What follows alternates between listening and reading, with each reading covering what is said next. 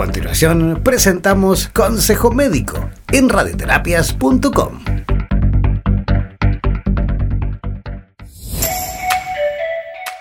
Las patologías propias del otoño van básicamente orientadas a afectación de la vía respiratoria superior, entiéndase afectación de la nariz, de la garganta, de los oídos, pero también pueden existir patologías que eh, generen inflamación o infecciones a nivel del tracto respiratorio inferior. Entonces, cuando hablamos de las patologías del otoño, tenemos que mencionar la rinitis alérgica del otoño, que aunque nosotros pensemos que es más frecuente en la primavera, la verdad es que en el otoño también se genera rinitis alérgica los episodios de asma bronquial son frecuentes y, no menos importante, es el resfriado común. La gripe es una de las, de las causas más frecuentes de ausentismo escolar o de infecciones respiratorias superiores.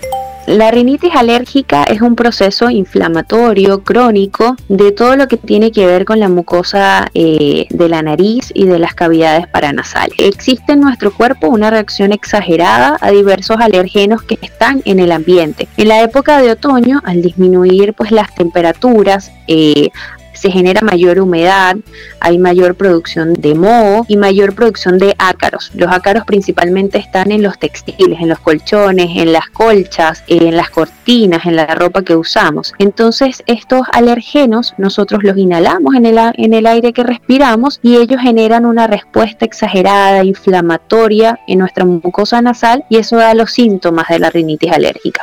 Dentro del otoño nosotros vamos a tener rinitis alérgica, la rinitis del otoño, que genera obstrucción de la nariz, que las personas no pueden respirar bien en la noche, mucho moco, estornudos, también pueden picar los ojos también por el tema de, de la alergia, una conjuntivitis alérgica también, el asma bronquial, eh, sobre todo en las personas que son ya crónicas eh, y en los niños, porque pues todos estos alérgenos del, del, otoño, los ácaros, pues generan una inflamación y generan broncoespasmo, dificultad para respirar, también se genera el, resfriado común, que es esta gripe con malestar general, eh, el moquito en la nariz, el dolor en los huesos. Esos son básicamente dentro de las enfermedades respiratorias las más comunes.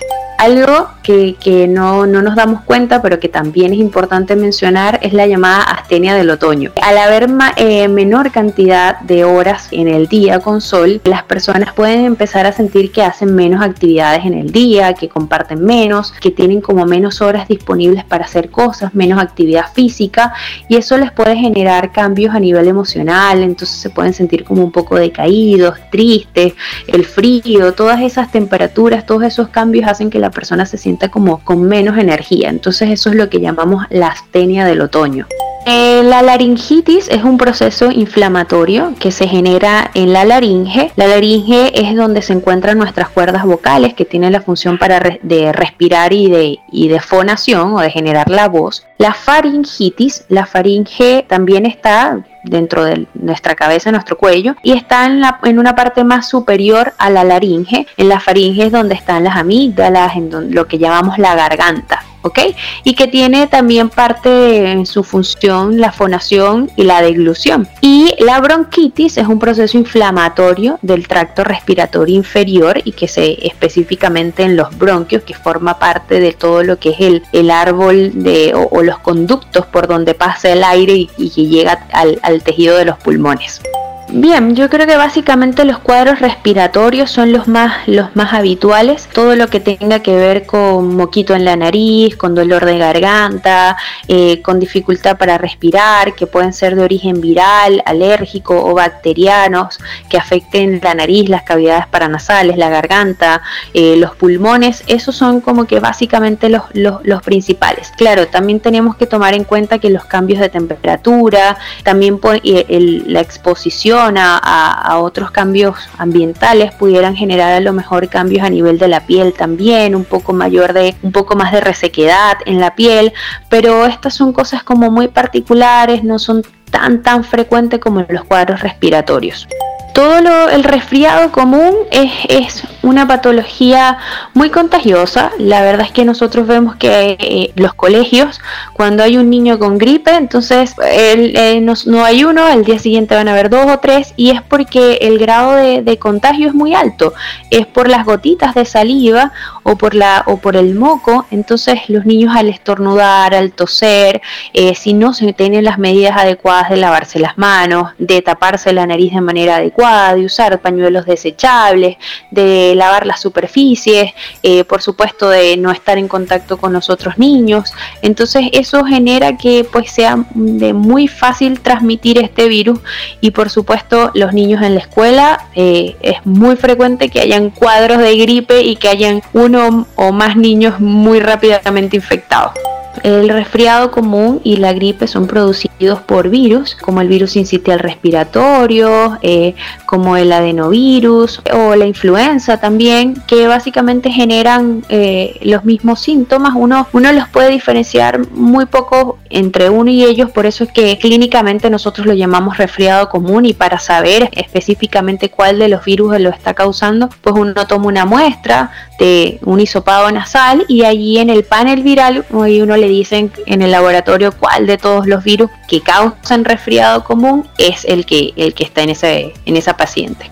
Ahora en el otoño que comienzan a bajar las temperaturas, que es habitual que tengamos las ventanas más cerradas, que, cambiemos todo lo que tiene que ver con la lencería, eh, que nuestros hábitos de limpieza en la casa son diferentes, pues hay que tomar en cuenta algunas medidas para prevenir la rinitis, el asma, el resfriado común. Una de ellas es que hay que mantener igual la limpieza en la casa, al menos una vez a la semana, tratar de barrer, pero no levantar tanto polvo porque esto genera mayor, que exista mayor cantidad de alergenos en el ambiente, sino que tratar de limpiar las superficies con paños húmedos. Hay que ventilar la casa, hay que ventilar las habitaciones, abrir las ventanas, tratar de que eh, salga un poco el aire y entre aire, aire nuevo. Otra cosa súper importante es que cuando cambiemos ahora la lencería de, las camas, hay que eh, pasar toda la lencería por una temperatura caliente, que lo ideal sería meterlos a la secadora. O de lo contrario, pues entonces cuando se pongan o se extienda la cama, pasar una plancha caliente. Esto es con la finalidad de matar los ácaros que se encuentran en los textiles y que son los que principalmente generan todo el proceso alérgico, sobre todo en las horas de la noche, la, molestia para respirar, todo eso. Y por supuesto, no olvidar que hay que cuidarse con la alimentación, comer de manera sana, mayor cantidad de vegetales, mayor cantidad de frutas que contengan vitamina C, tomar bastante agua y tratar de hacer de igual forma alguna actividad física que nos mantenga con un buen estado de salud, con una buena respiración y con un buen estado de ánimo.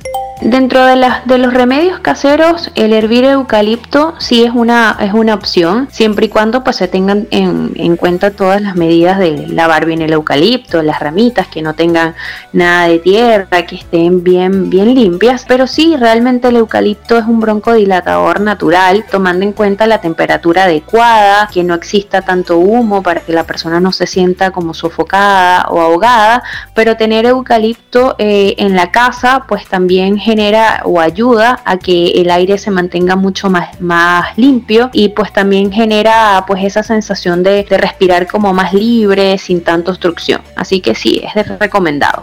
El uso del mentolatum hay que tomar en cuenta varias cosas, particularmente el uso del mentolatum cuando se aplica de manera exagerada, por ejemplo cuando lo aplican en la nariz o en la parte del pecho y de verdad la persona tiene mucha dificultad para respirar, le puede generar mayor sensación de ahogo por ser un cambio de temperatura, por ser algo como muy mentolado y le genera como mayor sensación de ahogo. Así que yo pienso que este hay que usarlo de manera restringida en casos muy particulares, pero pero pienso que más que usar el mentolatum, si tiene alguna persona un cuadro de dificultad para respirar o que se sienta muy ahogado, yo pienso que más que hacerlo en casa, debe ir al médico, debe acudir a una urgencia y pues que por supuesto que un médico lo revise. Ha sido un gusto saludarlos. Mi nombre es Génesis Benaventa. Soy médico especialista en otorrinolaringología. Vivo en Chile, en la ciudad de San Fernando. Me pueden conseguir a través de las redes sociales en Instagram como arroba doctora.mis con doble S o RL y pueden contactarme con mi correo electrónico benaventagenesis arroba. Déjanos tus preguntas al WhatsApp más 569-7242-7060 y uno de nuestros profesionales de la agrupación de Médicos Iberoamericanos Unidos responderá a tus inquietudes. Hemos presentado Consejo Médico en radioterapias.com. En radioterapias.com somos lo que sentimos.